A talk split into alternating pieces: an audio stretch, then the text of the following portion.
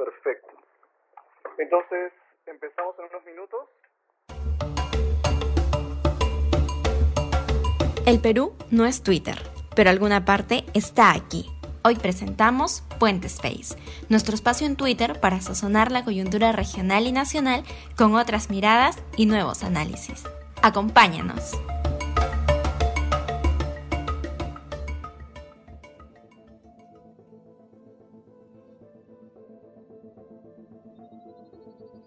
Les damos las bienvenidas a, otro Puente Spaces, que es el espacio de conversación del proyecto Puente, eh, que trata un poco de acercar la academia a la ciudadanía y generar una conversación ¿no? informada, eh, con ideas, con hechos y obviamente también con opiniones especializadas cuando tenemos una coyuntura como esta.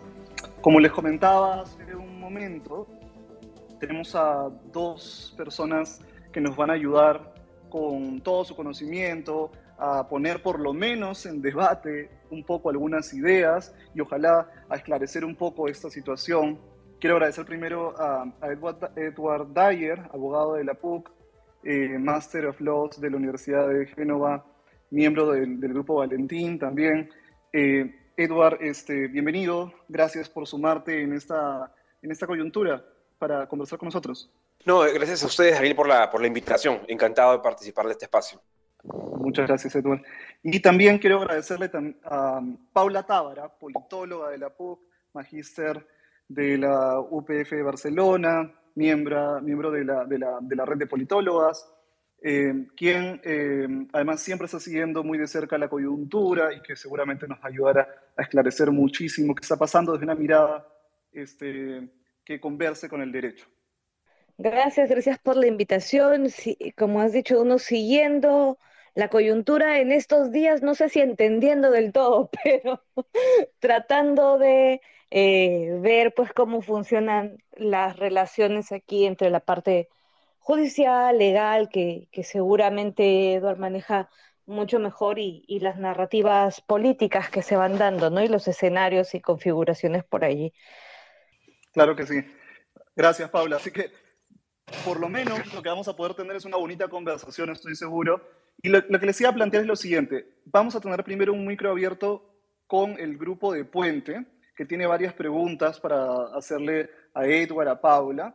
Eh, les vamos a pedir que igual, como siempre en este formato, tengamos este, unas intervenciones un poco cortas para que al final podamos plantear una conversación. Si Edward y Paula, yo sé que tienen una agenda apretada, se tienen que retirar a partir hacia el final, no hay ningún problema, pero nos podemos quedar aquí conversando también con las personas que están, eh, que, se, han unido, que se han sumado a este Spaces. Entonces, eh, Paula, quería comenzar contigo. Eh, un favor, mira, para poder trazar la cancha un poco, quería saber si tú nos puedes ayudar a resumir un poco lo que ha pasado el día de ayer. Porque lo último que pasa, ¿no? El día de ayer es lo de la denuncia constitucional, pero era un día que ya venía cargado con un montón de información. Entonces, no sé si en simple, ¿no? ¿Tú cuáles dirías que son los dos o tres puntos claves eh, que todos deberíamos saber para empezar a conversar el día de hoy? A ver, quizás hay que empezar planteando mm, antes de ayer mismo esta aparición de, un nuevo colaborador eficaz y de nuevas declaraciones, ¿no? Eh, alrededor de las acusaciones que ya le conocíamos al presidente Castillo de corrupción, de financiamiento de la campaña, de negociaciones eh, bajo la mesa para eh, canjes de puestos públicos por respaldo en el Parlamento, ¿no? Y eh, a raíz de eso, en la mañana de ayer se da el allanamiento a los niños, a los famosos niños, ¿no? A varios de sus despachos y etcétera, y la orden de detención de lo que era conocido como, de lo que es conocido como el gabinete en la sombra. ¿no? Este conjunto de asesores del presidente Castillo, de financistas, de amigos cercanos, que, eh, que, eh, tienen, que son puestos son pedidos a, detención por parte de la, de la fiscalía, ¿no? Y ya allí el día empezaba movido, aunque también ya por la mañana, digamos, con, con consecuencias políticas, a mí me parece que si lo pensamos desde la narrativa política, además, eh, como pocas veces el presidente tiene una reacción rápida cuando debido a que uno de los allanamientos había sido en la casa de su hermana, su madre estaba allí, entonces rápidamente reacciona en, términos mediáticos, planteando que hacía responsables a, la Fiscalía y a los órganos de justicia de la salud de su madre. Lo digo en términos que porque me parece interesante, normalmente demora más en reaccionar. Este, y claro, a partir de allí empieza un día complejo de informaciones sobre financiamientos a la campaña, sobre si había eh, si habían destruido pruebas en determinado momento y etcétera, y ya empezaba el run run de que por la tarde habría la acusación constitucional que finalmente efectivamente se presentó esta acusación de la fiscalía que se presenta ante el Congreso para pedir que tomen cartas en el asunto y encuentren un mecanismo para que la fiscalía pueda proceder legalmente. Ese mecanismo pasaría por eh, alguna forma de destitución o suspensión del cargo por parte del presidente, ¿no? digamos, por resumir así rápidamente, saltándome este, la parte de la conferencia de prensa nocturna y etcétera. Y, podemos ir ahí, claro. Muchísimas gracias, Paula. Excelente, además el resumen. ¿no? Entonces llegamos a la denuncia constitucional y, bueno, lamentablemente, o para bien o para mal, todos estamos haciendo como un, un curso intensivo constitucional, ¿no? Con la crisis política en el Perú. Y llega esta figura de la denuncia constitucional que muchas personas no habíamos escuchado, no conocemos a fondo, y que antes de ir sobre el debate de si es correcta o no es correcta la aplicación, Eduardo, no sé si tú nos puedes ayudar a entender un poquito qué es esto de lo que estamos hablando, ¿no? ¿Cuál es esta figura de la constitución, de la denuncia constitucional? ¿Cómo lo podríamos explicar a las personas que, no, conocen mucho de derecho, ¿no? Como nosotros.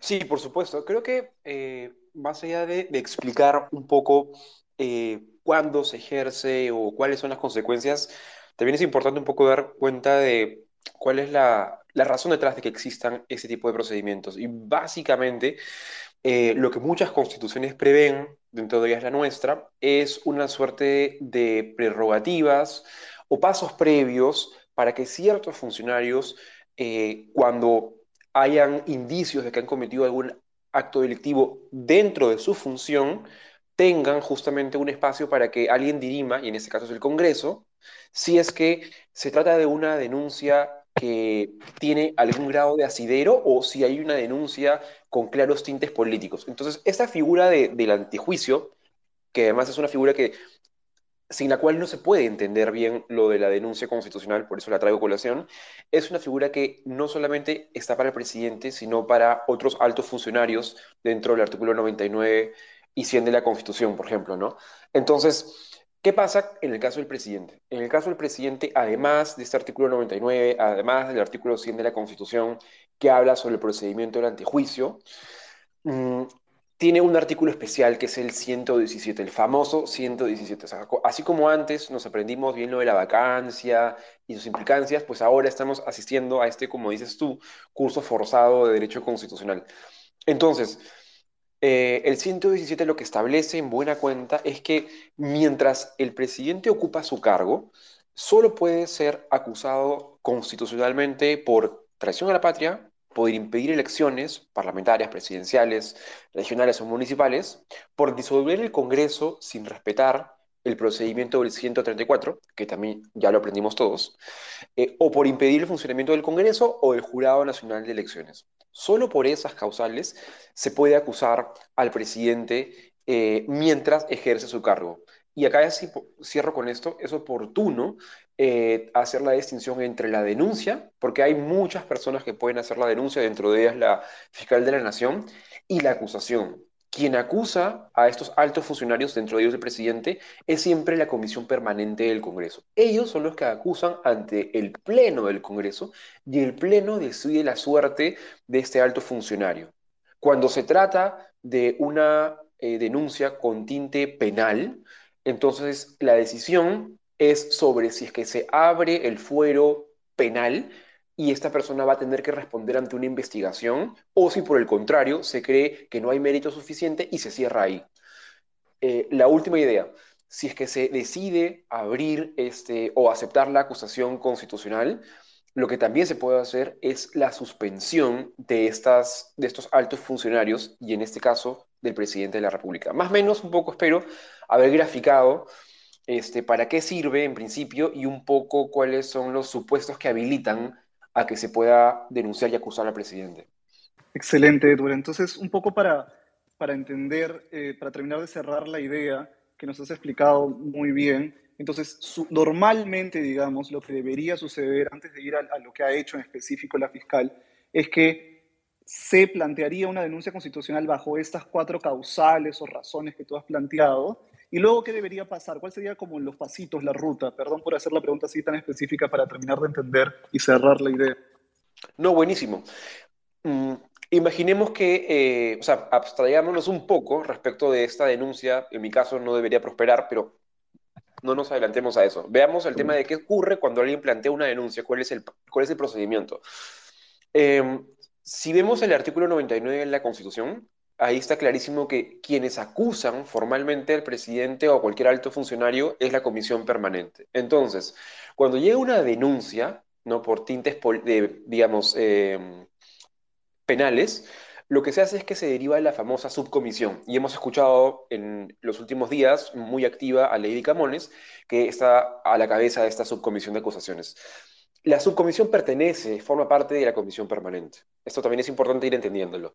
Entonces, la tarea de la subcomisión es, primero, calificar jurídicamente qué es lo que te están trayendo a la mesa, por así decirlo.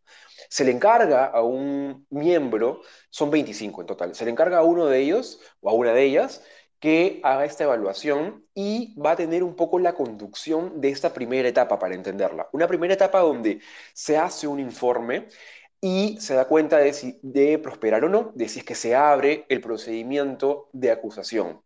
Y a partir de ahí hay una instancia donde pueden recibir los descargos de la persona a la que se le imputan estos delitos, por ejemplo, en este caso el presidente, y eh, luego de eso puede haber incluso una sesión, que es la que hemos visto recientemente a donde acudió Dina Boluarte. ¿no? Es muy parecido los casos porque si bien ahí hay infracción y acá hay un tinte penal, el artículo 89 del reglamento del Congreso es el que establece un único procedimiento para ambos. Entonces, luego de esa audiencia, tiene que elaborarse un informe y seguimos dentro de la subcomisión de acusaciones constitucionales, con 25 miembros. Se elabora un informe después de haber escuchado, digamos, los descargos, de haberlo tenido en la audiencia al presidente, y ahí se recomienda si debe o no acusarse al presidente, si hay o no eh, fundamentos para eso. Y va perfilando un poco eh, cuáles son, digamos, estos hechos por los que se le va a imputar y, cuál más o menos es eh, la conducta que se ha generado. A partir de ahí, y aquí hago el link con lo que viene, hay una votación por mayoría simple en la subcomisión. Si prospera, eso se deriva, sube, por así decirlo, a la comisión permanente, donde están todos. Y ahí debe producirse una siguiente votación, una segunda, es como que una segunda, un segundo paso. Seguimos dentro de, de este espectro de la comisión, todavía no en el pleno. Y en ese caso, tiene que volver a deliberar un poco sobre este informe que viene de la subcomisión de acusaciones. Después de eso, si es que prospera, se elige a una persona que no necesariamente es la misma que elaboró el informe original, para que lleve este documento con el respaldo de la Comisión Permanente ante el Pleno del Congreso y lo sustente. En este fuero también puede participar el imputado. En este caso podría, presentar, podría eh, asistir el presidente de la República ante el Pleno, ante todos y todas las congresistas. Y luego de escucharlo, lo que se hace es una votación y se decide la suerte final sobre si es que esta denuncia tiene asidero y por lo tanto tiene que reconducirse al fuero penal o quedar archivado. La votación para eso es menor a la que estamos acostumbrados y este dato no es menor. El artículo 89, el inciso I del artículo 89 del reglamento del Congreso dice que es eh, por mayoría simple eh, contando a la mitad de los congresistas, pero tenemos que descontarle a los que forman parte de la comisión permanente, porque ellos han seguido como que el procedimiento como si fueran una suerte de fiscales, ¿no? Ellos llevan la acción, por así decirlo, y como tienen un sesgo, ellos ya han creído que merece ser acusado, eh, la Constitución y el reglamento establecen que ellos quedan fuera, para guardar un poco de imparcialidad. Entonces, lo que tenemos es que Se restan eh, de 130 a los 32, quedarían 98, y de ahí la mitad es 49, más 1, 50. Con 50 votos podría prosperar en buena cuenta la acusación. Muchas gracias, Eduardo. Excelente la explicación. Entonces ahí recién se, se convertiría la denuncia, según entiendo, en acusación constitucional. ¿Estoy en lo correcto o, o no? Perfecto, perfecto. Sí. Perfecto. Entonces, en este procedimiento que estamos empezando a entender y podemos hacer repreguntas ahora con el equipo de Puente, entra ya no, digamos, el, el mecanismo legal que estamos terminando de entender, sino hablemos ahora de los actores realmente existentes. Entonces, en la, en la, en la imagen que nos ha pintado Edward, entra un personaje que es importante entender, ¿no? La fiscal de la nación. Y quiero preguntarle a Paula que nos termine de entender, un, que, nos, que nos ayude a entender un poco, explicarnos quién es esta fiscal, qué ha estado haciendo previamente, qué cuestionamientos tiene, por ejemplo, lo de su hermana, pero quizá hay algo más que se nos está escapando, ¿Y por qué había, tú decías justamente había un rum rum, había el, este, la idea de que iba a hacer esta acusación? Ella juega para un grupo. ¿Cómo, cómo entendemos esta, esta, esta persona realmente existente en el, en, el, en el escenario político, Paula? A ver, la fiscal de la Nación, Patricia Benavides, hay que tener en cuenta algunos puntos sobre así es sobre ella. Primero que tiene relativamente poco tiempo de nombrada, fue nombrada por la Junta Nacional de Justicia, ¿no? Pero desde el inicio de su gestión eh, se cuestionó rápidamente algunas decisiones que tomó, entre ellas, eh, a ver si no me, si no me equivoco en, en explicarlo, pero bueno, el retiro de la persona que estaba, de la fiscal que estaba a cargo de la investigación a su hermana por temas de corrupción y de, eh, de cobros indebidos en, en casos de, judiciales, digamos, ¿no? Eh, para no para no darle vuelta muy a la profundidad, porque como te digo, allí eh, puedo meter más la pata. Este, y claro, sí es cierto que también desde el comienzo se habló del vínculo de esta fiscal de, con algunos sectores políticos, algunas posiciones políticas, por lo cual eh, su actuación, pues, más de una vez ha parecido teñida de, interés político. No lo afirmo, pero creo que eh, sí es cierto que, que, esa es la impresión que ha dado y que ya ayer se sabía que estaba en este proceso de, se hablaba de este proceso de, sacar adelante la acusación, la, el pedido de, acusación constitucional, digamos, eh, pero además, a mí lo que me parece interesante de su personaje, digamos, o de, lo que hemos visto, es el posicionamiento mediático que ha, que ha tenido, ¿no?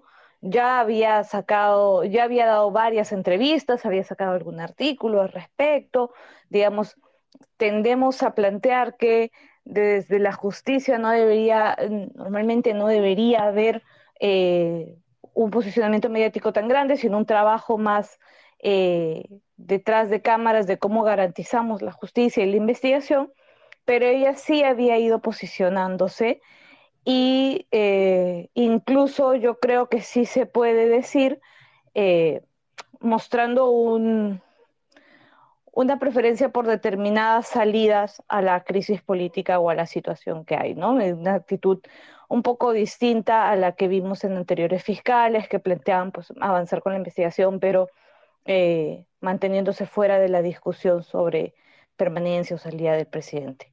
Entonces sí creo que allí estamos frente a un actor político eh, que debería ser un actor más judicial y se ha colocado como un actor político en primera fila. Muy bien, Paula, y creo que, que eso, eso nos, este, nos da pase a, a una siguiente pregunta eh, para Edward, ¿no? Porque, ok, teníamos entonces esta idea, este procedimiento, pero ahora ya nos han explicado un poco que por lo menos da la impresión de que tenemos un actor más político que judicial, como nos acaba de decir Paula. ¿no? Eh, y antes de hacer la pregunta, quiero pedirles que por favor eh, compartamos el, space eh, para que más personas se sumen a esta conversación que realmente nos está ayudando a aclarar bastante lo que está sucediendo. Entonces, decía, ¿no? Tenemos este actor que parece más político que judicial, que por lo menos tenemos dudas, que tiene cuestionamientos, y plantea algo que no está dentro, según entiendo, de estas cuatro causales que nos decía al inicio, que están explícitas, digamos, en la Constitución, ¿no? Plantea algo diferente, hay una modificación, hay un cambio, hay una innovación, no sé cómo decirlo, que quizá nos puedes explicar mejor, Edward, que tiene que ver con este tratado, ¿no? ¿Qué, es lo que está pasando ahí? ¿Qué es lo nuevo? ¿Qué es lo novedoso? ¿Qué es lo que se escapa un poco y genera debate finalmente? Sí, por supuesto. Con mucho gusto. De hecho, eh, la Fiscalía de la Nación sabe perfectamente que el 117 contiene un número, digamos, cerrado de causales por las cuales se puede acusar al presidente o denunciar al presidente de la República mientras él ejerce sus funciones, que son los que comentamos en, la intervención pasada. Entonces, lo que ha hecho, y esto está en las últimas ocho páginas más o menos de este documento que ha presentado ayer de 376, es eh, acudir a un convenio contra la corrupción, que es un convenio internacional del que Perú forma parte, y específicamente aterrizar en algunos artículos para pedirle al Congreso que aplique el 117 ¿no? de manera, eh, digamos, eh, coordinada con este convenio, que haga eh, en buena cuenta un, un, control de convencionalidad, como, como se le conoce jurídicamente, al artículo 117 de la Constitución. A ver, en este punto, lo que quisiera comentarles es lo siguiente. De hecho, leyendo la, parte pertinente de, esta denuncia, mm, el razonamiento no es muy limpio. O sea, cita los artículos y luego menciona eh, otra fuente que es una guía de interpretación del propio convenio. Y luego básicamente menciona, oye, los convenios forman parte de las fuentes del Perú, entonces aplícalo y eh, haz que esto resulte procedente pero por ejemplo no establece si lo que está pidiendo es una inaplicación del 117, no comenta si es que lo que quiere es extender los supuestos este, para cualquier acto de corrupción, si está derrotando la regla, como decimos en, derecho, no es, no es explícita la, argumentación, es una mala argumentación, la verdad. Entonces, aquí la discusión de fondo es, eh, ¿el convenio de, contra la corrupción habilita o no habilita al Congreso para aplicar de manera distinta el 117, para no respetar la literalidad del 117? Esa es la pregunta de fondo. Excelente. Entonces, claro, no es la literalidad y es una interpretación que además genera debate. Hemos visto varios hilos, los que somos, los que estamos en Twitter, hemos visto varios hilos que tienen diferentes posiciones, pero a tu entender, además de este debate, hay una mala interpretación. Entonces, eh, claro, tenemos esta situación, pero quizá algo que hay que hablar también es por qué, cómo, cómo es que, aunque sea una interpretación legal cuestionable o mala, eh, en palabras de, de, Edward, ¿no? Este, ¿Por qué eh, tiene cierto asidero, por lo menos en la, en la opinión pública, por lo menos por qué se puede plantear la argumentación? ¿no? Hay un contexto de acusaciones de corrupción eh, no, en términos jurídicos de acusación, sino de indicios de corrupción, de investigaciones, ¿no? de dichos, de investigaciones fiscales, de denuncias periodísticas. ¿Crees que hay elementos, Paula, eh, te lanzo la pregunta, para pensar que hay corrupción en el gobierno? Porque también hemos visto esta postura, la hemos escuchado, de que es simplemente un invento y una persecución. ¿Hay elementos para pensar de que posiblemente sí hay corrupción en el gobierno? Sí, yo creo que allí definitivamente, digamos, ahí está el salto, ¿no? Entre la parte legal, normativa del proceso que nos ha explicado Edward eh, tan, tan claramente, con en realidad la narrativa política y lo que vemos, lo que vemos desde distintos espacios, digamos, más allá de esta misma eh, acusación del día de ayer, eh, y desde distintas eh, investigaciones, delaciones, eh, colaboradores eficaces y etcétera, son razones para creer que efectivamente estamos frente a un gobierno con casos de corrupción y con acciones de corrupción que seguramente con el tiempo al menos una parte de ellas podrían ser comprobadas, ¿no? Y eso es lo que abre la cancha para que esto en términos, como dices, de opinión pública pueda tener un efecto. Porque si somos, digamos, honestos y realistas frente al procedimiento, este terreno pantanoso, nuevo, este proceso, eh, este, este conjunto de procedimientos legales, no los, no los vamos a entender o no, no, los va a conocer a profundidad la gran mayoría de la ciudadanía. ¿no? No es que no sean, no que no sean capaces de entenderse, es que no es en eso en lo que se va a centrar la narrativa política, ni lo mediático, ¿no? Ni buena parte de la búsqueda de información o interés informativo que pueda tener la ciudadanía. Lo que hay ya es un indicio de corrupción, ¿no? Que se va sabiendo por distintos lados y por tanto ahora una situación más, pues esta me da una raya más al tigre, solo que una raya más gruesa, este, en la cual eh, esto ahonda en la imagen de que estamos frente a un gobierno corrupto y que entonces, eh, mira, otra acusación más que está vinculada con ello o un intento de prueba más que está vinculada con ello. Esto eh, debería ser el centro de la discusión. Ojalá pudiese más bien tratarse de, forma más objetiva, ¿no? Digamos, sencillamente desde el espacio del análisis y de la investigación judicial correspondiente, pero navegamos desde hace poco más de un año en un terreno en el cual las narrativas políticas son más importantes y se ha querido construir una narrativa alrededor de este gobierno también eh, que teniendo asidero en algunas pruebas, como digo, se trata también de un mecanismo para seguir orando su, su legitimidad, legitimidad que no creo que ellos, digamos, que han dado razones para oradar, pero que también se usa como arma política, ¿no? Paula, excelente eso. Y, quiero, quiero, ir para el punto justo del, del este, de esta arma política. ¿Quiénes estarían, de qué sectores estamos hablando, de qué actores políticos? ¿Cómo identificamos quiénes están intentando usarlo como, como arma política, esta, esta, esta situación que nos estás narrando? Mira, yo creo que se trata nuevamente de la oposición, principalmente de la oposición parlamentaria, ¿no? Salvo que me equivoque, no he visto eh, grandes declaraciones de los liderazgos de los partidos. Este, más he visto algunas cosas desde, desde Congreso.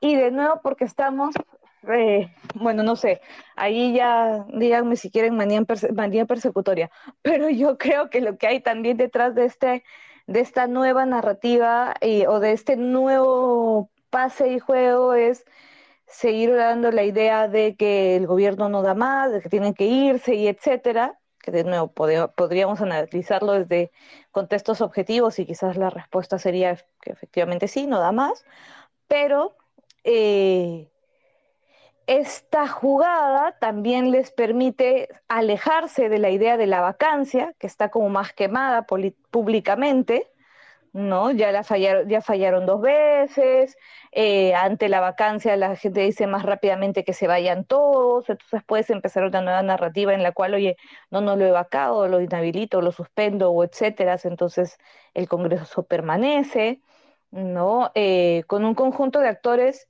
como digo, principalmente parlamentarios o de la, de la oposición política, muy interesados en la salida del presidente Castillo, pero además en formas de permanencia de ellos en el poder, ¿no? Eh, a diferencia de, como decía, otras salidas que más rápidamente llevan a pensar en el que se vayan todos. Muchísimas gracias, Paula. Entonces, ahora vamos un poco a esta pregunta que siempre es complicada y que, que de hecho nos la han hecho los dos en algún momento, Paula, pero te la voy a hacer igual. siempre nos vemos cuando nos hacen la pregunta, pero vayamos un poquito con la, con la este, aritmética congresal, ¿no? ¿Crees que va a proceder, porque nos, nos ha contado Edward, ¿no? que esta es una ruta, digamos, por lo menos para pasar de denuncia a acusación, es una ruta que, que necesita una eh, mayoría simple, ¿no? O, una, o, tiene una valla más baja, por lo menos, por lo que entendía, por lo que he apuntado. Entonces, ¿crees que esta, esta es una ruta que puede proceder? Ah, es que después digo que sí, sale que no, ¿ves, Daniel? Este, No, pero a ver, creo que ahí hay algunos factores importantes. Nos ha dicho Eduardo, se necesitan menos votos, ¿no? Para proceder por esta ruta. Eh, al mismo tiempo, eh, escuchaba decir más temprano que parte de los mecanismos con los cuales se está intentando proceder contra los niños, que no necesariamente están, son del todo en ese, en ese punto de, sus acusaciones, no son necesariamente del todo fiables, estarían pensados en sacarles del fuero parlamentario, al menos temporalmente, para poder con eso, eh, que esos votos no estén, ¿no? Entonces garantizarse cierta aritmética parlamentaria desde la oposición. Pero, dicho eso, me parece importante tener en consideración esto de los tiempos que requiere un proceso como este, ¿no? Que no, que por lo que sabemos no es rápido, que puede tomar algunos meses y tal. Y la pregunta ahí es si eh, realmente la oposición, una oposición que no ha sabido, mm, en buena cuenta no ha sido capaz de organizarse, ¿no? De ponerse de acuerdo en candidaturas, al final eh, no, no se amalgaman, va a estar en condiciones de utilizar ese tiempo para realmente construir una coalición o le va a pasar como ya le pasó con los niños y otros al inicio del gobierno de Aníbal Torres, que más bien el gobierno, a través de mecanismos no necesariamente lo más legales o adecuados posibles, logra igual hacerse de un respaldo suficiente como para que esto no avance, digamos. Entonces, creo que ahora mismo es, complicado decir que pasa, creo que tiene más posibilidades que una vacancia por el tema de, los votos, pero que nuestros actores políticos han demostrado tal cantidad de dificultades y, incapacidades que, todavía puede ser que se quede en el camino, ¿no? Excelente, claro, la, la, valla, la valla por lo menos es más baja y se entiende muy bien esa, esa, esa, respuesta, Paula. Entonces aquí ya tenemos varias preguntas planteadas que hemos hecho. Yo he estado este, acumulando las preguntas que tenemos del equipo de Puente y le quiero agradecer además aquí a, Aarón, a Kenneth, a Gabriela, a Pancho que están del equipo de Puente ayudándonos a tener estas preguntas. Y, este, y les quería pedir nuevamente que compartamos un poco este, este, este Spaces para que podamos seguir conversando. Y les planteamos una última pregunta, por lo menos de este bloque, para luego pasar quizá a abrir el micro a las personas, al equipo de Puente o otras personas que nos están acompañando es que, eh, ¿qué pasa después? Ok, lo acusan, y, quizá esa pregunta nos puede ayudar mejor, Edward, ¿no?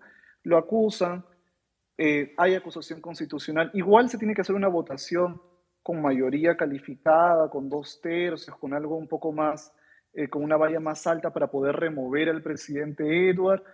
Y si eso sucede a través de lo que sería una mala interpretación legal, esta innovación de la Fiscalía, podríamos hablar de algo irregular. Me preguntan, por ejemplo, en el equipo de Puente, ¿hablaríamos de un golpe de Estado, ¿no? Este, si se hace de esa manera esta situación o no? A ver, vamos por la primera parte de la pregunta. De hecho, el, el 89 del, reglamento del Congreso eh, menciona eh, qué votaciones se exigen para dos supuestos. Para el tema de acusaciones que versan sobre eh, delitos y por otro lado para infracciones a la Constitución. Quiero primero recordar eso. En este caso, estamos frente al primer supuesto. Se le ha imputado varios delitos al presidente, no uno, varios. Y por lo tanto, eh, tenemos que atender al párrafo pertinente. ¿Qué dice ese párrafo? Es lo que me mencioné hace un momento. Que para que proceda, para que se apruebe en el Pleno esta denuncia y se convierta en una acusación eh, constitucional y por lo tanto pase el fuero penal, se requieren 50 votos. Al costado, punto y seguido, dice el reglamento del inciso I, que para que la suspensión opere en estos casos, y menciona, no hace excepciones, no hace la distinción entre los demás altas autoridades que están en el artículo 99 y el presidente, no, de todos, dice, se requiere la misma votación. Esto quiere decir que se podría suspender al presidente con 50 votos y esa es la novedad y probablemente la razón por la cual ahora hay mucho entusiasmo y comprensible, digamos, de quienes tienen un hartazgo con eh, las distintas noticias que hay respecto de, posibles actos de corrupción del presidente, ¿no? la valla es diferente. La segunda parte de la pregunta, si es que esto es o no es un golpe, lo que tengo que hacer para, para ser riguroso con, con mi disciplina es que el concepto de golpe de Estado es un concepto más politológico que jurídico. Lo que se puede decir es que si es que se abre esta puerta, que es, a mi juicio, una puerta que no tiene un sustento jurídico, el, convenio contra la corrupción no habilita a hacer una extensión de los supuestos del 117 por ningún lado, aún así se aplica encima de la Constitución. Si se habilita eso, quiere decir que se está eh, haciendo un acto contrario a la Constitución, un acto inválido desde el punto de vista constitucional. ¿Podría haber responsabilidades de parte de los congresistas? Sí, sí podría haber. Y conozco perfectamente el artículo 93 que dice que los congresistas no son responsables por su voto, pero hay diferentes ejemplos de cómo esto se tiene que atemperar, y en este caso ellos serían responsables, sobre todo los de la Subcomisión de Acusaciones Constitucionales, si es que esto prospera, y probablemente estén muy tranquilos porque al día de hoy entre ellos no se van a acusar, pero no deberían olvidar que en un siguiente periodo los podrían acusar por infracción a la Constitución y podrían hallárseles responsables e inhabilitarlos. lo pondría también para que, para que lo tengan claro si sus asesores no se lo han comentado. Entonces, si es que esto es un, golpe, es un tema más politológico, pero sí puedo mencionar que eh, prosperar serían varios actos, desde el informe subcomisión de acusaciones constitucionales, hasta pasando por la aprobación en la comisión permanente hasta el pleno, serían varios actos parlamentarios que serían contrarios a la Constitución y que podrían merecer el calificativo de infracción a la Constitución sin duda. Muy bien, y ahora sí ya nos queda muy clara además también la ruta ¿no? de, de, la denuncia, la acusación, de la acusación, posiblemente la suspensión, y si se da esa suspensión, podría haber además este, infracciones, ¿no? De los congresistas, posiblemente por lo que nos estabas comentando. Muy bien, con eso eh, yo creo que la pregunta entonces queda, digamos, la pelota está en la cancha de, de Paula, ¿no? Este, esta, esta, esta idea del golpe, además, está en, hace, hace tiempo, ¿no? Esta palabra, este concepto, es hace tiempo en el debate público por diferentes motivos. Se ha mencionado cuando cuando tuvimos este, las marchas eh, por Merino, luego se ha usado muchísimo para decir desde la derecha, por ejemplo, que querer cambiar la constitución sería un golpe, y también se ha usado como defensa, digamos, del presidente. ¿En esta coyuntura aplica? Eh, ¿qué, piensas, Paula, sobre eso? Eh, yo creo que si nos ponemos en, en un sentido de golpe, no tradicionalista, el uso de la violencia, etcétera, sino de eh, el mal uso de formas jurídicas, por ejemplo, para eh, ir en contra de la voluntad popular de la elección, podríamos estar hablando de una situación al menos de intento de autoritarismo, ¿no? De romper las normas democráticas y por tanto quizás sí, pero me sigue, eh, digamos, porque además comparto esta mirada de, Edward, de lo que además he podido ir, este, leyendo a los amigos constitucionalistas desde el día de ayer, de que esta es una tergiversación de las normas, ¿no? Para poder hacer, eh, digamos, para poder llevar llevar a cabo la salida del presidente.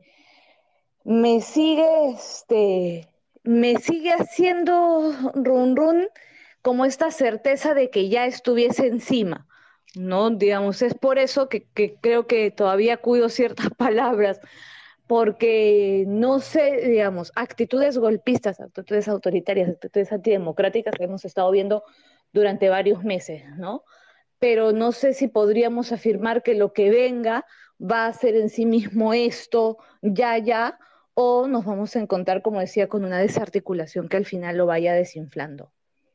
Entiendo. Entonces, claro, además porque no estamos, estamos, sería asumir que va a proceder todo esto y hemos visto además varias limitaciones de la oposición para articularse en este deseo que estaba incluso eh, antes de las elecciones de sacar al presidente, ¿no? Sin que eso signifique obviamente negar las acusaciones de corrupción y varias otras críticas que creo que, que, que, varias personas de aquí compartimos, si bien acepto que no, no, no necesariamente todas las personas que estamos aquí en el, en el, en el Spaces, ¿no? Eh, entonces, eh, yo quiero ahora eh, darle la palabra a Aarón, ¿no? Y quizá que me, nos ayude Aarón Quiñón, que es parte también del equipo de, de Puente, para que nos ayude un poco a entrar a esta nueva ronda y quizá yo también colaboro en donde podemos hacerle algunas preguntas a Edward y a Paula. Y por favor, Edward y Paula, sabemos que hemos, nos, quizá nos excedemos un poquito de su tiempo, nos avisan en el momento que ustedes este, puedan, eh, tengan que, que, retirarse con lo que habíamos conversado. ¿sí? Este, Aaron, te doy la palabra. Hola, Daniel, gracias por el pase. Hemos estado juntando las preguntas que nos llegan por, por interno. También el equipo Puente tiene una lista de, de preguntas que ha ido saliendo en el camino. Y yo quería, bueno, organizarlas rápidamente, ¿no? Eh, creo que una, una de las soluciones que se propone es eh, seguir innovando eh, legalmente en, temas sobre la vacancia o la relación entre poderes directamente. Y la, la, pregunta cae de Madura, ¿no? ¿Cómo ven ustedes, Paula y, Edward, que desde hace más de seis años esté hablando eh, de estar al límite de, esta constitución, ¿no? Eh, sobre estas eh, reformas que serían necesarias. ¿Ustedes cuáles creen que priorizarían como reformas para salir de ese entrampamiento o si creen que excede el tema legal esta relación entre poderes? Ya comienzo yo ya, porque tengo una, digamos, una, una postura ahí, este, ya, ya casi cascarrabia. Este, digamos, creo que eh, ya con estos actores políticos que vemos hoy en día, actores políticos quiero decir las personas, pero también institucionales, ya sobrepasamos lo que tenga que ver con reformas institucionales legales. Es decir, hicimos un conjunto de reformas y lo que, que, que parecían ser un buen primer pie, y lo que hemos visto es actores desmontándolas una a una, eh, de distintas formas, ¿no? Más permanentes, más temporales, con excusas COVID y con, y con mecanismos, este, digamos, de también desfachatez absoluta para desmontarlas. Entonces, sí creo que, si que necesitamos reformas legales, sí, lo tenemos claro, ¿no? Y podríamos listarlas. Pero ahora mismo, eh, cualquier reforma se queda chica frente al conjunto de actores que tenemos. Y entonces quizás lo primero pasa más bien por construcción de alguna forma de alternativas, organización, etcétera, que seguramente luego necesitará un refrendo legal o un mecanismo legal que apoye su incorporación al escenario político, pero que necesitamos una cosa que ya no pasa solo por las normas, porque mientras nos, nos, sigamos planteando esos cambios, los actores políticos existentes nos los van a seguir echando para atrás. Entonces creo que hay ahí una necesidad de, de acción ciudadana, de organización, de apertura de organizaciones políticas, etcétera, que, que es incluso más urgente que seguir sacando normas para luego no cumplirlas. Edward, la misma pregunta. Eh, ¿Estamos, eh, seguimos discutiendo sobre reformas legales o esto excede ya desde hace varios años el tema legal? Creo que coincido en gran parte con, con Paula, o sea, en gran parte coincido añadiría solamente algo. O sea, sí creo que hay algunos artículos que, que se han visto muy sobrepasados por algo que ya no es pasajero, ¿no? Sino que se convierte en una suerte de, de problema permanente en, en, el Perú, que es la correlación de fuerzas entre el Ejecutivo y el Congreso, producido por esto que menciona Paula, que es la calidad de actores políticos que tenemos. Entonces, eso último no se va a solucionar con reformas constitucionales. Eso creo que debe estar clarísimo. Entonces, eh, sin embargo, sí creo que hay algunos art artículos que pueden mejorarse. No quiero hacer un listado, quisiera quedarme incluso en este problema, ¿no?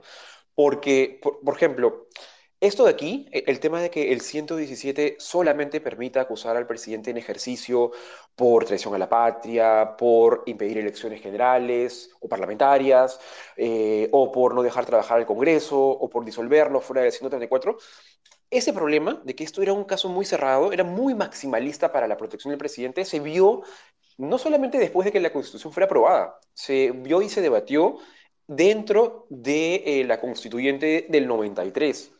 Y esto quisiera empalmarlo con otro argumento que no fue el de la fiscal de la Nación, pero es otro argumento que, un abogado sostuvo en, en, un artículo escrito, que es Roberto Pereira, y él mencionaba algo así como, el problema del 117 es que tiene una laguna. No se ha puesto en el supuesto, el constituyente nunca se puso en el supuesto de que el presidente pudiese cometer actos de corrupción. Bueno, ahí hay un dato histórico, sí se puso, sí se debatió, y esto lo, rescata, porque creo que también es valioso citar a quienes hacen la investigación, Francisco Iguren, este, en un libro sobre la materia, y él menciona que, por ejemplo, Henry Peace fue una de las personas que dijo, oigan, tenemos que agrandar la lista, no puede ser que dejemos a la corrupción afuera, por ejemplo, ¿no? Se debatió y no se quiso incorporar eso, probablemente porque estaban pensando más en, el gobierno de turno en ese momento y querían proteger mucho al presidente, pero quedó ahí, o sea, la discusión quedó ahí y creo que sí merece una, una reforma. Pero vuelvo con, con el tema que ahí sí coincido con Paula. ¿Esto soluciona todo? No, no lo soluciona. Pueden ser necesarias algunas reformas, eh, pero no es suficiente. Creo que es fundamental tomar conciencia que esto no es ningún cliché, de que necesitamos verdaderos partidos políticos, de todos los aspectos, de izquierda, de derecha, este, fujimoristas, este, no fujimoristas, los necesitamos. Entonces, el tema está en que eh, incluso hubo una reciente reforma ¿no? Eh, en la época de Vizcarra que trajo abajo uno de los mejores incentivos que tiene un político para hacer política, ¿no? que es que no puede reelegirse. Entonces, yo también diría eso, ¿no? Con estos momentos álgidos de graves crisis políticas, ¿son los mejores momentos para hacer las grandes reformas? Pues parece que no necesariamente eso también quisiera traer a la mesa, ¿no? No sé qué opina Paula sobre eso, pero así como, como importa fortalecer más en la cancha, digamos, los actores políticos, el tema está en que de repente los momentos de crisis no necesariamente traen las mejores reglas a futuro. Se suele pensar más a corto plazo y contra el rival. Excelente, muchísimas gracias por, por su respuesta y le doy el pase a Pancho, que también es del equipo de Puente que eh, tiene ahí un par de preguntas para ustedes también, que hemos ido sistematizando también las que llegan por parte del público. Eh, así que también les animamos que sigan compartiendo estos spaces y manden sus preguntas que las estamos juntando todas por, por aquí. Gracias, Aaron. Eh, buenas noches, buenas noches con todos. la pregunta va un poco, justo la palabra actora está apareciendo bastante en, en, la conversación y, y y va por ese lado, ¿no? Pareciera que, que, que, todo esto se vuelve tan mediático que termina siendo un show con distintos sectores. La derecha suele llamar, la derecha más vulgar, digámoslo así, eh, burro, bestia y demás calificativos de, todo corte al presidente. Pero ¿qué, qué, qué, lo que no entiendo, lo que no entendemos es, eh, eh, ¿es el presidente inteligente? ¿Es, es, es, un, es, es, burro? ¿Qué, qué, qué, qué pasa? ¿Que oculta también sus pasos? ¿No lo hace? La pregunta en sí es, ¿por qué no se le puede dar estocadas más eficaces desde, desde la fiscalía al presidente y a las investigaciones? Sobre todo por la cantidad, ¿no? Pareciera que, que la cantidad de acusaciones deberían ser más eficaces o deberían dar espacios más eh, claros con respecto a lo que se hace. Señalabas que la fiscal sabe que, que, este procedimiento es más complejo de lo que se, se, ha visto, perdón por mi gato, de lo que se está mostrando, pero sin embargo va con esto. ¿Esto es qué? ¿Por, qué es tan difícil probarle al, al presidente y a su entorno actos claros de corrupción? Gracias. Gracias, Pancho. Eh, Dani, tenías una pregunta adicional. Mejor eh, juntamos un par para ir avanzando más rápido. No, no, de acuerdo con, de acuerdo con lo de Pancho. Me, parece buenísima la, pregunta y más bien este, eh, un poco lo, lo, que va es esto que también muchas personas se, se, se, hacen la pregunta, ¿no? De si es un presidente tan precario, ¿cómo es que logra sobrevivir? Si es un presidente tan precario, ¿por qué no se, por qué no se hace un juego político contra él? y por qué se tiene que llegar a estas argucias, a ese tipo de, de situaciones tan extremas, este constitutional hardball, dirían algunos en, en, un término en inglés, en fin. Este, pero, pero vayamos con la pregunta de, de, Pancho. Cualquiera de los dos, Edward y Paula, y, y, y, nos avisan, por favor, cómo estamos con, los, con sus tiempos. Sí, Daniel, si les parece, contesto yo, porque además yo sí ya me voy a tener que ir en un, en un par de minutitos. Este, mira, yo diría que cuando decimos, me, me, parece más adecuado hablar de un presidente precario que el conjunto de adjetivos que la derecha emplea, este, que la oposición emplea, pero sí, digamos, la respuesta que, que yo encuentro a, a, menudo es que si no, si no han podido, si no se ha podido intervenir más fuertemente a un presidente de este nivel de precariedad, es precisamente porque el resto de actores políticos son igual de precarios con discursos distintos, con trajes distintos, con formas de expresarse distintas, pero con un nivel de precariedad muy alto también, institucional para comenzarlos, o sea, partidos políticos y bancadas que no logran controlar eh, las votaciones de sus, o tener una disciplina de votación, por ejemplo, en el Parlamento, ¿no? Eh, actores que son tan individualistas que son incapaces de construir una coalición para hacerse cargo de la, de la, mesa directiva del Congreso y se pelean allí, les cuesta un mundo, terminamos con cuatro listas a la primera, ¿no? Este, actores que no tienen una lógica institucional democrática y entonces con cierta facilidad eh, tira, digamos, hablan de democracia, pero luego tiran abajo esa misma narrativa y se perjudican ellos, o sea, por algo tienen la, el nivel de desaprobación suyo es el único más bajo que el del presidente Castillo, ¿no? Entonces, la razón es, creo, porque estamos en un escenario, en, una, en, un escenario político de múltiples precariedades, no, no solamente gubernamentales. ¿A quién escuchan eh, los actores de oposición que quizás si tuviesen otra asesoría y otra forma de ver el panorama podrían haber derrotado esta situación, sigue derrotado ese gobierno, digamos, haber resuelto al menos parte de su imagen sigue siendo una, una buena pregunta, pero también creo que están bastante distanciados de la ciudadanía y eso les debilita aún más, ¿no? Pero iría por ahí, o sea, la razón es por, para mí, porque aunque parte de la, del discurso sea que el gobierno es precario, eh, esto es la precariedad general de nuestra clase política, ¿no? Sí, de, mi lado, este, yo creo que mejor explicaba la parte de por qué no prosperan o por qué no hay una estocada final, digamos, contra el presidente. Eh, no puede estar mejor respondido. La, pregunta, Pablo lo, lo, ha abarcado perfectamente.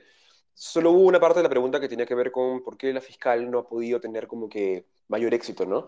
Y, ahí creo que para empezar sí hay que reconocer que la cantidad de evidencia que ha puesto, más allá de que esto sea no determinante, yo no he leído de cabo a rabo la parte de los hechos, y no mal haría en, interpretarla, creo que sí hay evidencias de esta labor, o sea, y creo que sí hay eh, nuevos, hechos y también, que es algo muy importante, también ha conseguido, por ejemplo, eh, que hayan personas que hayan decidido acogerse a, a la colaboración eficaz, ¿no? Entonces, creo que decir que, eh, o, plantear la pregunta en el término de por qué no he llegado tan lejos, yo diría que para empezar, y puede ser que te guste o no te guste la fiscal, que crees que tengan otros intereses o no, es reconocer que si hay un avance en, en cuanto a los hechos que se han investigado y que hoy por hoy eh, la figura del presidente respecto a su idoneidad ética eh, es poco defendible, ¿no? O sea, y, creo que eso demuestra que hay un, hay un trabajo, más allá de a dónde punta el trabajo. Eh, pero ¿por qué no puede seguir avanzando? Pues precisamente porque el 117 lo frena. O sea, no puede pasar a ninguna etapa posterior y no puede, por ejemplo, abrir este, o, llegar a la parte de investigación preparatoria, no puede acusar formalmente penalmente al presidente por un tema legal. Y ahí se entiende el descontento de la ciudadanía porque parece que esto no tiene sentido. Y también creo que puede explicar un poco las interpretaciones que algunos colegas empiezan a hacer, que tiene que ver más con un deseo de justicia que con interpretar este, en los artículos de la Constitución eh, a la mejor luz. Muy bien, muchísimas gracias a Paula y muchísimas gracias a Edward. Vamos a cerrar este bloque, si les parece bien. Entiendo que además el, el tiempo está ajustado y habíamos quedado con, con Edward y con Paula este, un tiempo. Les agradezco muchísimo por su análisis y obviamente les pido que si se pueden quedar por aquí, están bienvenidos a quedarse por aquí. Cerramos un poco este bloque más de entrevista y las preguntas del equipo de Puente y queremos quedarnos conversando un, un, un, rato más con el equipo de Puente y con las personas que están aquí, que además tenemos este, un grupo bien interesante de, de personas que hacen eh, análisis político, otros especialistas jurídicos y otros este, eh, personas que nos siguen y que pueden colaborar dando una opinión muy buena aquí. Pero bueno, Primero, gracias Edward, gracias Paula, realmente ha sido esclarecedor y muy bueno además el intercambio entre ustedes dos, ha sido realmente muy, muy valioso tenerlos a, a ambos en la conversación. Muchas gracias Daniel, yo me quedo por aquí como oyente, avanzando ahí algunas cosillas y les mando un abrazo a todos y todas y nada, cuando gusten para poder seguir hablando, que nuestro país sigue dándonos crisis y situaciones que seguramente nos reunirán de nuevo.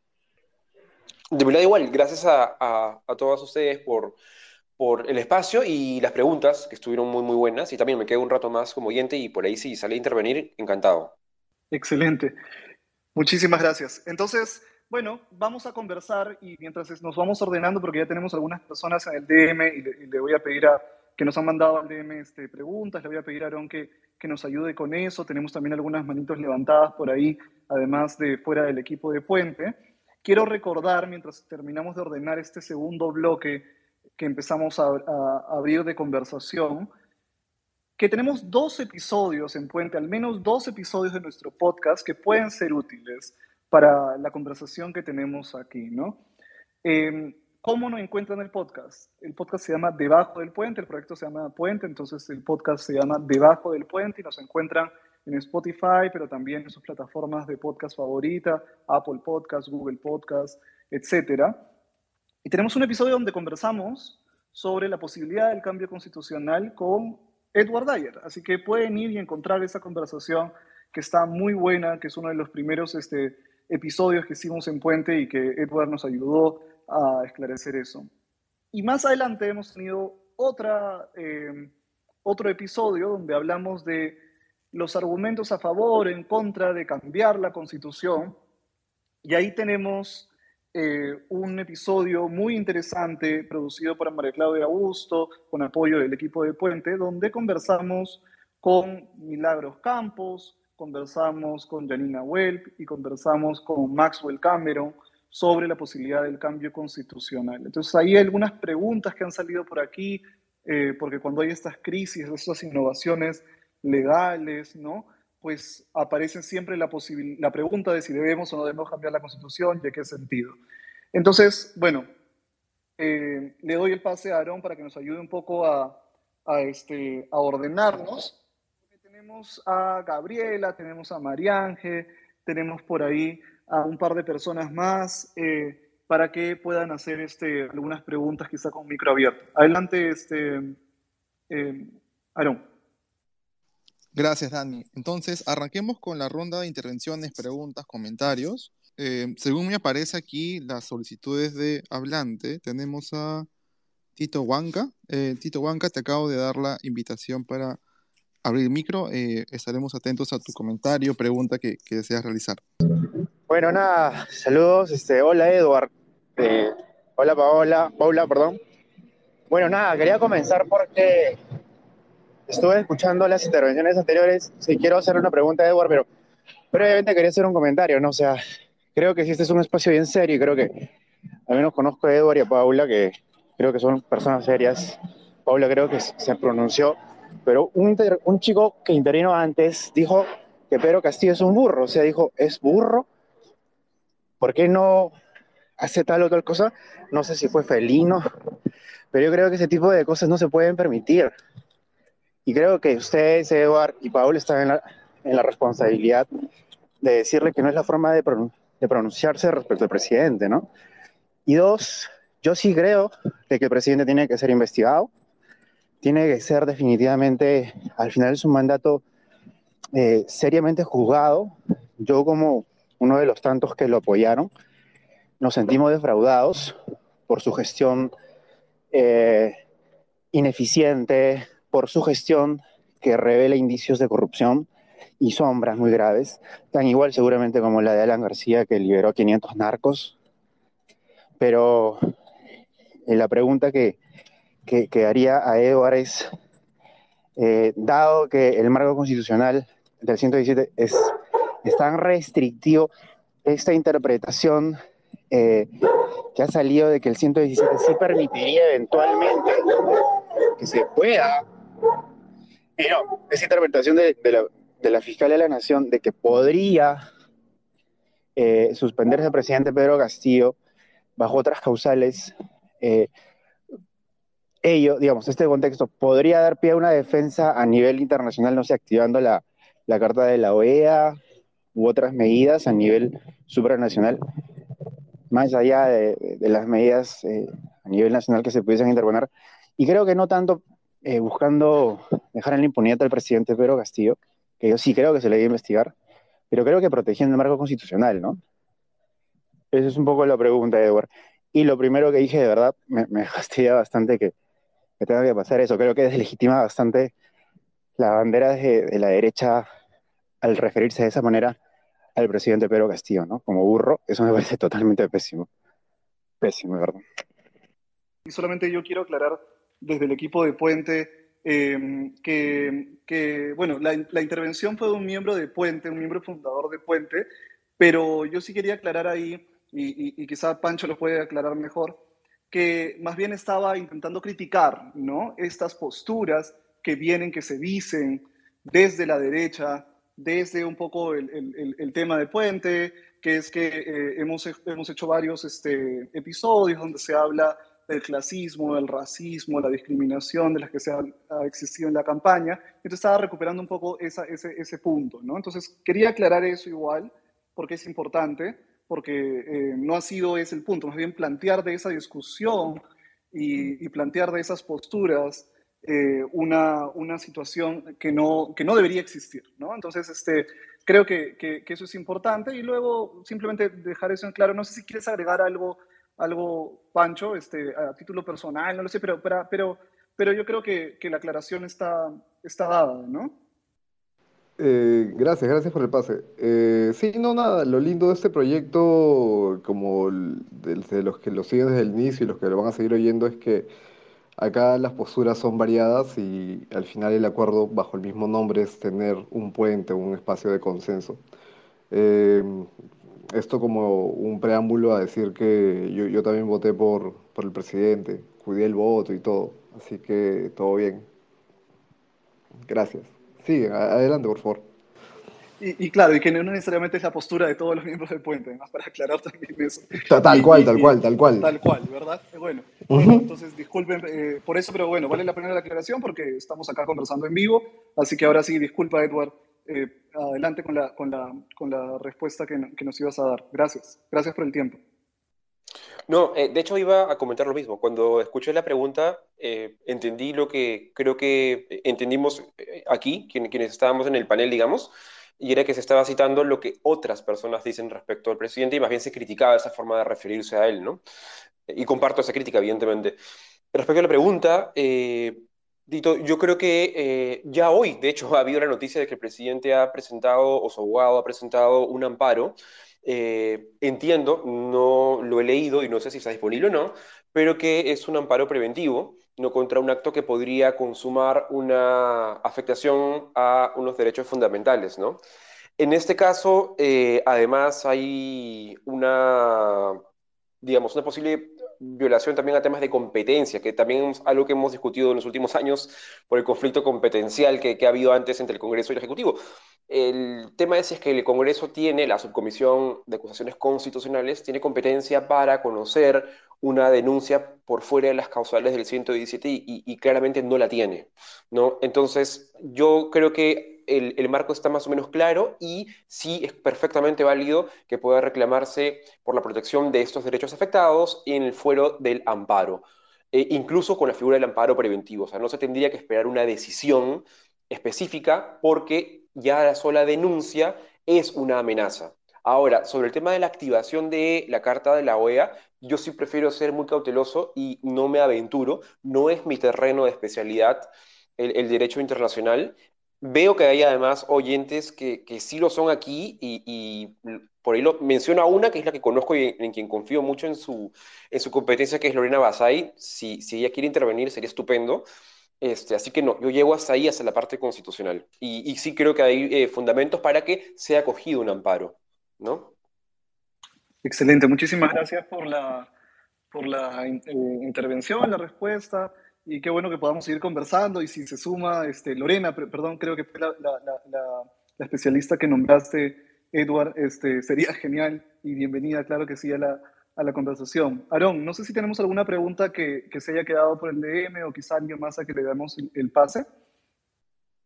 Sí, tenemos la pregunta de Carlos Herbias, que la ha formulado por, eh, por un tuit, pero está pidiendo la palabra, así que Carlos, por favor, para que la formules directamente. No, parece que hay un tema técnico con Carlos, eh, pero luego la, la pregunta eh, eh, que ha formulado por, por un DM. la pregunta de Carlos es si es que era mejor que el Congreso previamente modifique el artículo 117 de la Constitución, adicionando una quinta cláusula para acusar a, a un presidente en ejercicio, por ejemplo, incapacidad para gobernar o por corrupción. Entiendo que en la conversación Edward había adelantado parte de la respuesta, pero eh, no sé si Edward tiene eh, algún complemento a su respuesta original. Sí, para que prospere esto, debió haberse modificado, o sea, vía la reforma constitucional el 117 para ampliar. Y como comenté, de hecho fue algo que se discutió en la constituyente del 93. Esto se ha advertido desde que se diseñaba la constitución, el hecho de que sea un riesgo de que los actos por corrupción queden fuera de las causales para poder acusar a un presidente en ejercicio. Entonces, sí, esa para responder de manera directa, esa hubiera sido la manera ordenada. Pero eh, creí también entender en la, en la pregunta que este, se mezclaba con el tema de las capacidades y la idoneidad moral. Eh, sí es oportuno recordar esto. Si bien al día de hoy no se puede habilitar un camino legal para acusar al presidente constitucionalmente y que esta denuncia llegue al fuero penal, si bien esto no es posible, bajo la interpretación que sostengo, eh, sí queda abierta la posibilidad de la vacancia. Esa no se ha cerrado, ese camino sigue abierto, tiene otro camino, tiene eh, otras votaciones, pero creo que incluso con toda la laxidad que, que, lamentablemente tiene esa figura que puede ser peligroso, al día de hoy existen muchas evidencias que harían cuestionar la legitimidad ética del presidente como para mantenerse en su cargo. ¿no? Creo que esa es una vía que sí es eh, legítima en este caso, no la del 117. Muchísimas gracias, Edward, por responder la pregunta y tener eh, la amabilidad de, seguir en este espacio. Em, está Gabriela con nosotros del equipo Puente, que también quiere hacer un comentario, pregunta. Gabriela, por favor. Eh, hola, ¿me escuchan? Buenas noches. Te escuchamos muy bien. Ya, bueno, al fin. Gracias. Eh, bueno, sí, yo quería hacer una pregunta también, eh, porque claro, he, entendido, digamos, la, postura eh, de, de Edward, que creo que en general eh, es una postura que, bueno, puede ser que yo también, bueno, comparto, pero he leído una interpretación, digamos, algunas interpretaciones en cuanto a que, por ejemplo, a esta posibilidad también de interpretar silencios, ¿no? Como ocurre en el artículo 117. Entonces, eh, que bueno, si bien algo no se prohíbe, o sea, digamos, eh, no está dentro de los delitos, tampoco se prohíbe, ¿no? Taxativamente. Entonces, se podría por ahí, de alguna manera, eh, permitir, ¿no? Daría una salida para, para, una interpretación de una acusación, por, digamos, por corrupción. Pero mi punto es, claro, porque este es como un campo de, disputa, eh, también de interpretación jurídica, ¿no? Y hay argumentos más eh, este, válidos que otros. ¿Cuán válido puede ser, ¿no? Eh, en el sentido de, sí, pues cómo se, se puede interpretar esta idea de, bueno, algo no se dice, por lo tanto, podría dar, o sea, podría ocurrir, ¿no? No sé, esa era una, eh, una pregunta que a mí me, me, había quedado, ¿no? Sí, con mucho gusto. Eh, y creo que esa tesis, me corriges, Gabriela, si es, que, si es que no es de esta persona, me parece que esa tesis es la de Luciano López, lo mencionó en un tuit, me parece, el día de hoy o ayer. Eh, bueno, no quería decir nombres, en realidad, pero... No, sí, es, es, un colega, además este, le guardo muchísimo aprecio, Luciano no siempre coincidimos, en este caso es otro caso donde no coincidimos, y vayamos y asistamos todos y de repente los invito a pensar colectivamente, ¿no? Vayamos todos al fondo de ese razonamiento. Entonces, lo que sostiene es básicamente esta tesis, es que eh, no se ha planteado, no ha hablado, el artículo 117 no ha hablado de si admite o no admite la eh, causal de corrupción como una causal para habilitar una acusación. Como no ha dicho ni sí ni no, entonces hay un vacío. Y como hay un vacío, hay que colmarlo de alguna forma. Y qué mejor idea que traer una convención contra la corrupción. Vayamos al fondo de esa tesis y analicemos si realmente es cierto que hay un vacío. Entonces, el 117 establece una suerte de habilitación con exclusión, quiero llamarlo de esa forma. Entonces dice, vamos a regular cuándo sí se puede acusar al presidente.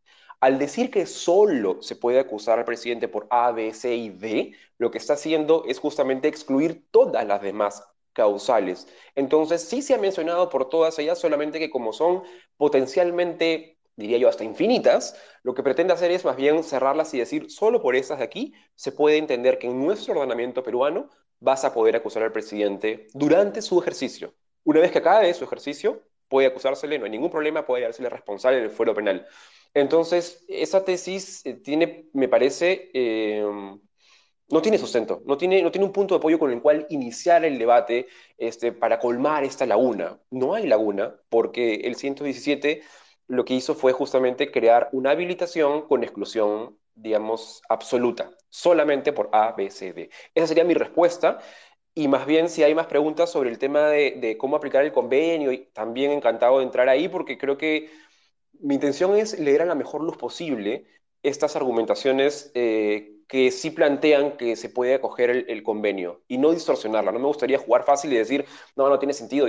Me gustaría pensar colectivamente con ustedes y decir, a ver, ¿cuál es la mejor versión de ese argumento y si tiene o no tiene sustento? Muy bien, muchísimas gracias, Edward, por, haberte quedado por aquí. Hemos tratado de, darle el pase a varias personas, pero nos ha jugado en contra la, tecnología el día de hoy. Pero hemos tratado de recoger y Aarón ya ha canalizado varias de las preguntas que llegaron a través del DM para que esas voces no se queden. Si nadie más eh, ha, este, levantado la mano, entonces eh, vamos a, creo que cerrar esta conversación que ha estado muy buena. Yo invito que todas y todas las personas que están por aquí, que llegaron quizá un poco más tarde a la conversación, denle play ahora que se cierra, van a encontrar la grabación, van a encontrar esta primera parte donde eh, conversamos con mucha claridad con Paula y con Edward sobre la parte jurídica, la parte no jurídica, la parte legal, la parte politológica, política, y creo que ha sido realmente muy esclarecedor en una coyuntura nuevamente complicada, ¿no? donde siempre buscamos voces desde Puente para poder esclarecer esto. Así que muchísimas gracias a los dos, nuevamente a Edward, a Paula, a Aarón, a todo el equipo de Puente que se ha sumado, Pancho, Gabriela,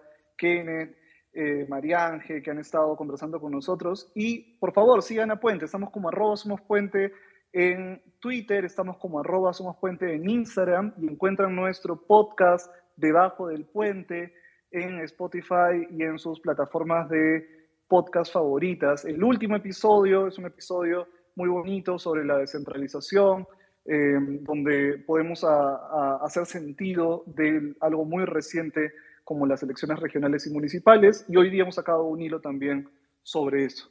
Así que, eh, bueno, eh, muchísimas gracias. Aarón cerramos la, conversación. Gracias a, a todos y a todas. Recuerda que puedes seguirnos en Twitter y escucharnos en directo en el próximo Puente Space.